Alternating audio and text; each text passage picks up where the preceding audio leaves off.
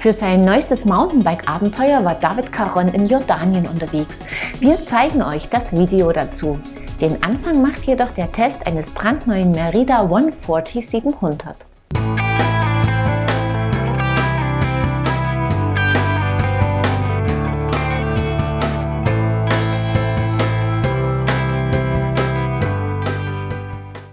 Im September hat Merida die neueste Generation der Modelle 160 und 140 vorgestellt. Das 140 ist das Trailbike, beide Modelle bieten viele Neuerungen. Der steile Sitzwinkel soll wieselflinkes Klettern ermöglichen, der flache Lenkwinkel für Laufruhe sorgen. Der Rahmen bietet sehr viel Beinfreiheit, zusammen mit der Merida eigenen Vario-Stütze, die bis zu 230 mm Hub bietet, eröffnet das Optionen. Wer ein laufruhiges, stärker abfahrtsorientiertes Bike mag, wählt einen größeren Rahmen. Wer es agiler und wendiger mag, einen kleineren. Agilometer Größeneinstellung nennt man das bei Merida. Merida gibt entsprechend keine klassischen Rahmenhöhen an, sondern fünf Größen von X Short bis X Long. Zusätzlich kann das 140 als 29er oder als Mallet Bike gefahren werden. Flipchips an der Dämpferwippe garantieren eine in beiden Versionen identische Geometrie. Das 140 bietet am Heck 143 mm Federweg, vorne werkelt an allen Ausführungen eine 150 mm Gabel. Und Ausführungen gibt es viele, drei mit Carbonrahmen und drei mit Rahmen aus Aluminium. Unser Testrad, das 140 700, ist das Topmodell der Aluminium-Bikes. Merida setzt auf einen Flexstay-Hinterbau mit flexiblen Sitzstreben. Die Züge und Leitungen sind im Rahmen verlegt, laufen durch den Steuersatz in dessen Inneres. Die Kettenstreben und das Unterrohr sind mit elegantem Schutz versehen. Ein kleines Schutzblech hält Schmutz und Feuchtigkeit vom Lager des Hinterbaus und den Zügen fern. Unter dem Sattel ist ein Multitool untergebracht. Die Sitzhöhe stellt man ein, indem man den Hub der Sattelstütze nach oben begrenzt. Ein Innensechskantschlüssel genügt. Der Fahrer sitzt zentral über dem Innenlager. Das Versprechen des guten Klettervermögens löst das 140 souverän ein. Es geht effektiv voran, eine Tendenz zum Aufbäumen ist nicht zu erkennen. Unser Testrad in Größe Long bedeutet für den 1,78 Meter großen Testfahrer eine komfortable Sitzposition. Für mehr Sportlichkeit wäre mit angesagt. Der Sitzwinkel liegt bei 80, der Lenkwinkel bei 65 Grad. Das Sitzrohr ist 445 mm lang, der Reach liegt bei 509 mm. 480 mm wären es in Größe mit. So ist das Testrad agil genug, um im kurvigen Trail jede Menge Fahrspaß zu bieten, liegt bei hohem Tempo aber souverän und vertrauenserweckend auf dem Trail. Das Fahrwerk arbeitet gut, Dämpfer wie Gabel bieten jedoch weniger Einstellmöglichkeiten als teurere Modelle. Unser Fahrvergnügen wurde dadurch nicht getrübt.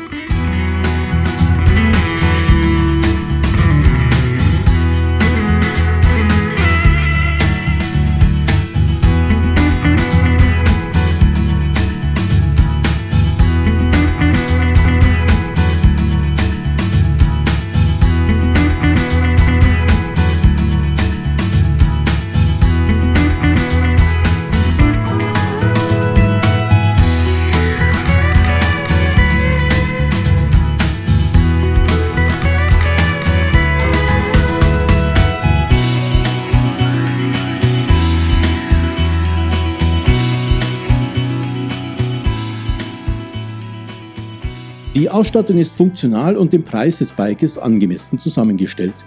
Merida setzt beim Schalten und Bremsen auf Shimano. Das SLX Schaltwerk ist mit einem XT-Hebel kombiniert. Auch die Bremsen mit 203 mm Scheibe vorne und hinten entstammen der SLX-Gruppe. Sie zeigen, wie die Schaltung, das auf die niedriger in Shimanos Hierarchie angesiedelten Gruppen gut funktionieren. Die Mazzocchi Z1 Fiedergabel mit 150 mm Federweg ist mit einem RockShox Deluxe Select Plus Fiederbein zu einem harmonischen Fahrwerk zusammengespannt. Bei den Laufrädern kombiniert Merida SLX Narben mit hauseigenen Felgen, auf denen Maxis-Reifen montiert sind.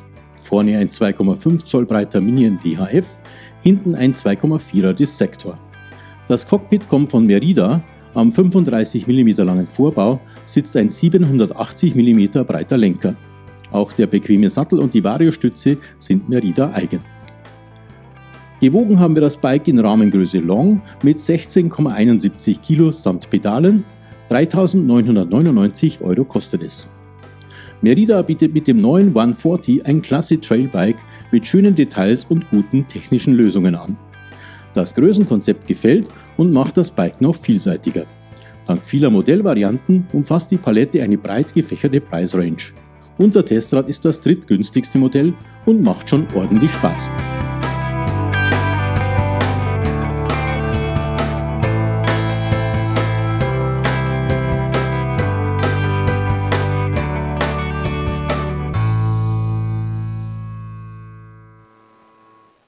Ein rundum gelungenes Bike, das auch noch gut aussieht.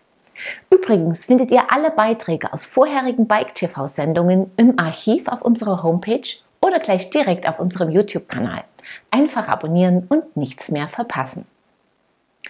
Ich begrüße euch zur 431. Episode von Bike TV, eurem Videopodcast rund ums Rad. Jetzt seht ihr einige News, danach zeigen wir euch das neueste Video von David Caron. Mit einer Crowd-Investing-Kampagne will Nox seine Liquidität erhöhen und so die termingerechte Markteinführung des neuen Epium Anfang 2023 sicherstellen. Bis zu 8,0% Zinsen pro Jahr verspricht die Firma den Investoren. Gonzo bietet mit der Scamlight M eine lange Softgel-Bikehose für den Herbst und Winter an. Sie soll gute Bewegungsfreiheit bieten und gleichzeitig robust sein. Passend dazu gibt es den Hoodie Travo, der Softgel und Thermofleece kombiniert. Taravo heißt das Damenmodell. Giant hat die mittlerweile achte Generation des Enduro-Bikes Rain vorgestellt. Sowohl die Carbon- als auch die Alu-Versionen haben eine modernisierte Geometrie und können als 29er oder Mullet gefahren werden. Dank Flipchip stehen drei Geometrieeinstellungen zur Wahl. Mehr Informationen dazu und weitere News findet ihr auf unserer Homepage. Und jetzt begleiten wir David Caron bei seinem Mountainbike-Abenteuer in Jordanien.